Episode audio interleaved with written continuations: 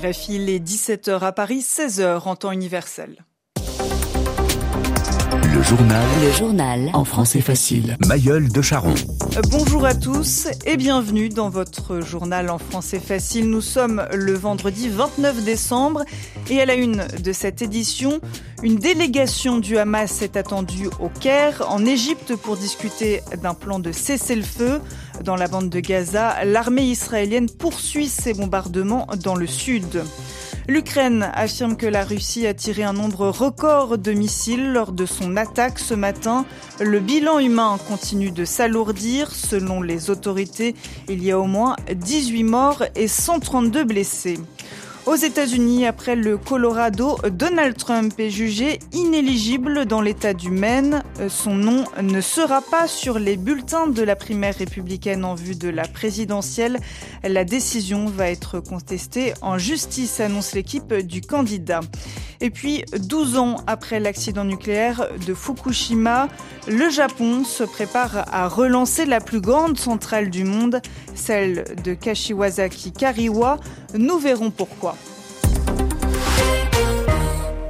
Israël poursuit pour l'instant ses opérations dans la bande de Gaza. La nuit dernière, c'est notamment la ville de Rafah, tout au sud de l'enclave palestinienne, qui a été visée. Les bombardements et opérations israéliennes ont désormais fait plus de 21 507 morts, selon le ministère de la Santé de Gaza. Et selon l'armée israélienne, 168 de ses soldats ont été tués. Pour l'heure, les opérations militaires continuent donc, mais l'espoir d'une solution diplomatique demeure. L'Égypte tente en effet de négocier entre les deux parties. Bonjour Guilhem Delteil. Bonjour Mayel. Et ce vendredi, une délégation du Hamas palestinien doit se rendre au Caire pour discuter des propositions égyptiennes. Oui, ces responsables du Hamas doivent apporter la réponse des factions palestiniennes, ces groupes politiques et armés, à la proposition égyptienne. Le Caire a présenté un plan de trois étapes. La première serait une trêve, une pause des combats pendant au moins deux semaines 40 otages seraient alors libérés par le Hamas en échange de 120 prisonniers palestiniens. La deuxième étape, ce serait l'organisation d'un dialogue national afin de parvenir à un accord de réconciliation entre les partis palestiniens. Depuis 2007, les territoires palestiniens ont deux gouvernements, un à Ramallah, un autre à Gaza. Les Égyptiens veulent mettre en place un seul gouvernement pour la Cisjordanie et la bande de Gaza. Enfin, la troisième étape serait la négociation d'un cessez-le-feu, c'est-à-dire la fin définitive de cette guerre. Pour cela, le Hamas libérerait les derniers otages, Israël relâcherait d'autres détenus palestiniens, l'armée israélienne se retirerait aussi de la bande de Gaza, mais c'est sur ce point que le Hamas veut négocier. Il souhaite obtenir la libération de plus de prisonniers que ce que l'Égypte a proposé. De son côté, Mayol, Israël n'a pas fait de commentaires sur ces propositions. Le Premier ministre Benjamin Netanyahou a simplement affirmé hier soir être en contact avec les médiateurs égyptiens. Merci Guilhem Delteil. Le haut-commissaire de l'ONU aux droits de l'homme, Volker Turk, somme Moscou, c'est-à-dire qu'il exige de Moscou de mettre fin immédiatement à ces attaques. La Russie a lancé tôt ce vendredi matin une vaste série de frappes sur plusieurs villes d'Ukraine. Au moins 18 personnes sont mortes et 132 ont été blessées. Moscou, pour cela, a utilisé un nombre record jamais vu de missiles. Selon les autorités ukrainiennes, 158 ont été tirés et 114 détruits. Le monde doit voir que nous avons besoin de plus d'aide et de moyens pour arrêter cette terreur, a déclaré le président Volodymyr Zelensky. Et face à l'invasion russe, l'État ukrainien ne manque pas seulement de munitions, d'armes sur la ligne de front, mais d'argent tout court. Sans le déblocage rapide de l'aide internationale, le gouvernement pourrait se retrouver bientôt dans l'obligation de retarder le paiement des salaires des fonctionnaires, mais aussi des retraités.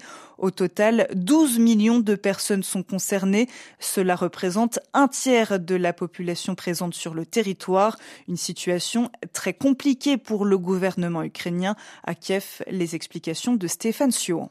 61 milliards de dollars d'aide américaine sont bloqués dans les couloirs du Sénat à Washington. L'obstruction de Viktor Orban a empêché en décembre l'allocation d'une aide de 50 milliards d'euros de l'Union européenne à Kiev. Pour le gouvernement ukrainien, la situation se tend. Cette semaine, la ministre de l'économie, Yulia Sviridenko, a déclaré dans une interview au Financial Times que sans assistance financière des partenaires occidentaux début 2024, son gouvernement pourrait devoir retarder les salaires de 500 000 fonctionnaires, 1,4 million d'enseignants ainsi que 10 millions de retraités. Pourtant, la croissance économique a repris en 2023 en Ukraine, mais selon plusieurs sources politiques, au bas mot, 60% du budget de l'État dépend de l'aide internationale, principalement l'Union européenne, les États-Unis et le FMI. Par ailleurs, le budget de l'État a beaucoup souffert du blocus routier imposé par les chauffeurs polonais. Moins d'exports, autant de taxes qui ne rentrent pas dans le budget. Bruxelles prépare un plan d'urgence afin de pouvoir transférer à l'Ukraine 20 milliards d'euros sans nécessiter l'aval de la Hongrie récalcitrante. Le gouvernement de Kiev a instauré une taxe exceptionnelle sur le secteur bancaire, mais si l'aide internationale n'arrive pas avant février ou mars, la situation pourrait devenir critique pour une grande partie de la population.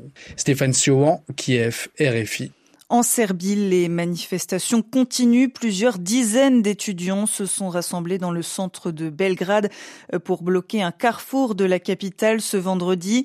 Ils dénoncent des fraudes lors des législatives du 17 décembre. Elles ont été remportées par la droite nationaliste du président Alexander Vucic. Rassemblés à l'appel du mouvement Borba, qui veut dire combat en français, les étudiants demandent l'annulation des résultats de ces élections et l'organisation d'un nouveau scrutin. Aux États-Unis, après le Colorado, la semaine dernière, Donald Trump vient d'être déclaré inéligible, c'est-à-dire qu'il ne peut pas être élu dans le Maine. C'est la secrétaire d'État du Maine en charge de l'organisation des élections qui a demandé cette exclusion en raison de son implication dans l'assaut du Capitole. C'était le 6 janvier 2021. Le 50e président ne pourra pas se présenter aux primaires républicaines, sauf si la justice en décide autrement. Et d'autres États, Marine Lebègue, pourrait prendre la même décision. Des procédures ont été lancées dans une trentaine d'États américains. Dans le Michigan et le Minnesota, ces plaintes ont été rejetées, mais elles restent actives dans une dizaine d'États, comme l'Alaska, le Texas, la Virginie, le Wisconsin ou encore l'Oregon. Et c'est vers cet État de l'Ouest que tous les yeux se tournent actuellement. La Cour suprême de l'Oregon doit statuer d'ici fin mars et devra dire si Donald Trump est éligible ou non. Pour l'instant, deux États, donc le Colorado et le Maine, ont déclaré le candidat républicain aux primaires inéligible en s'appuyant à chaque fois sur le même point de la Constitution, le 14e amendement. Il interdit aux personnes responsables d'actes d'insurrection d'exercer la fonction de président. Alors ces décisions vont être attaquées en justice et ces affaires pourraient remonter jusqu'à la Cour suprême des États-Unis. Décidera-t-elle ou non de se saisir de ce dossier? En attendant qu'elle se prononce, en tout cas, Donald Trump pourra voir son nom apparaître sur les bulletins de vote de tous les États, même dans le Maine et le Colorado. Les précisions de Marine Lebeg. 12 ans après l'accident nucléaire de Fukushima, le Japon se prépare à relancer la plus grande centrale nucléaire du monde, celle de Kashiwazaki Kariwa, situé dans le centre de l'archipel. L'autorité de régulation nucléaire a décidé de lever une, ordonnance interdisant son exploitation, son fonctionnement. L'ensemble du parc nucléaire japonais avait été arrêté après l'accident de Fukushima pour renforcer les normes de sécurité.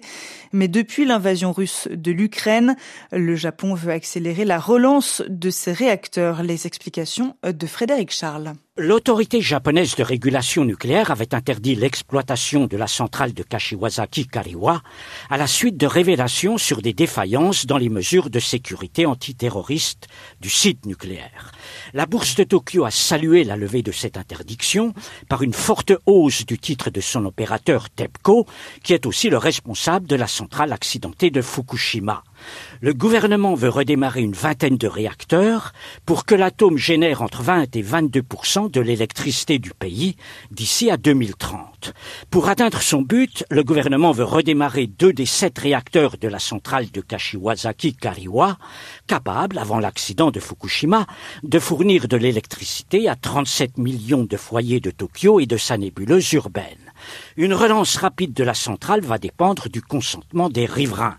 Les réticences des Japonais envers l'atome ont diminué depuis la guerre en Ukraine et la flambée des prix de l'énergie. Frédéric Charles, Tokyo, RFI. RFI, il est 17h10 à Paris, 16h10 en temps universel.